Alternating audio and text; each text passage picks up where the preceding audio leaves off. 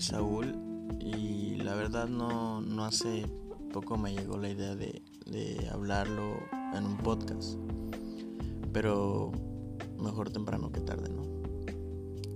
No voy a editar nada, eh, pues de donde voy a platicar con ustedes eh, y ustedes escuchan nada de video, nada más enfóquense en, pues, en mi voz, de lo que pues van a estar por escuchar, lo que vamos a platicar. Así que pues el tema de, este podcast es vivir de la música. ¿Se puede realmente vivir de tu propia música? Es decir, pagar tus monitores, tu departamento, tus discos, el micrófono.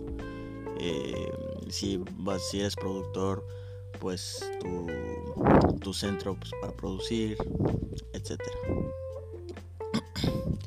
La respuesta es claro que sí. Pero para llegar a, a ese punto tendrás que pasar por varios obstáculos. No es luego, luego, no es de la noche a la mañana de que, de que voy a ser músico, voy a, voy a ser un compositor, un artista famoso y así. No. Cada quien vive las cosas diferentes. ¿A qué me refiero con esto? No compararte con, con tus amistades que, que está, por ejemplo, o sea, que está metido en esos temas. Digamos, que tenemos situaciones diferentes por la cual esa persona está avanzando más rápido que tú. Tal vez estás trabajando y estudiando y él nada más trabaja y pues, tiene más tiempo para, para producir y vender alguno de sus, de sus discos o demos, como quieras llamarlo. Entonces el proceso difícil es llegar al punto de, de vender tu música y puedes ganar y puedas ganar dinero. Idealmente con mil dólares o menos, dependiendo la situación económica de donde estés. Mucha gente dice que pues es con, con menos dinero, este, o con más dinero, como vuelvo a repetir, dependiendo en donde estés. ¿Cómo llegar a ese punto?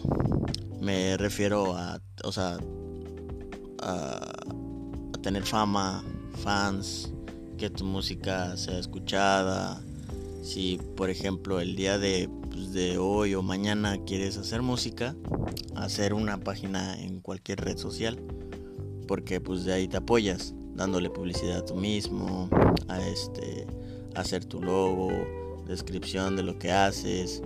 Una vez que ya pues ya tengas todo eso, este realmente debes de tener calidad en tus canciones, que lo escuchen en todas las plataformas de Spotify, Apple Music, etcétera, etcétera. Ya que haces una canción que, está pues, a nivel profesional, pues ya mírate como alguien profesional. Porque, ¿a qué quiero llegar con esto? Hay gente que hace música y no, no está a un nivel profesional, se podría decir. Eh, por ejemplo, la calidad del audio no suena muy bien. Eh, los beats no están conforme a tu, a tu voz. La producción, o sea, los ritmos, los tiempos tampoco están a, a tiempo. Entonces, este, sí tienes que ver el nivel profesional de la canción y ya que lo tengas, pues mirarte como alguien profesional. La clave de todo esto pues es darte a conocer. Invierte pues tiempo en, varios productores, no solamente te quedes estancado en uno, ¿sabes? Em, porque si te desesperas, pues créeme que pues, no te va, no te va a ayudar en nada, en absoluto. Eh, que se vayan dando las cosas poco a poco. Eh, también quiero que, pues, que sepas que la imagen vale demasiado, demasiado, demasiado, demasiado.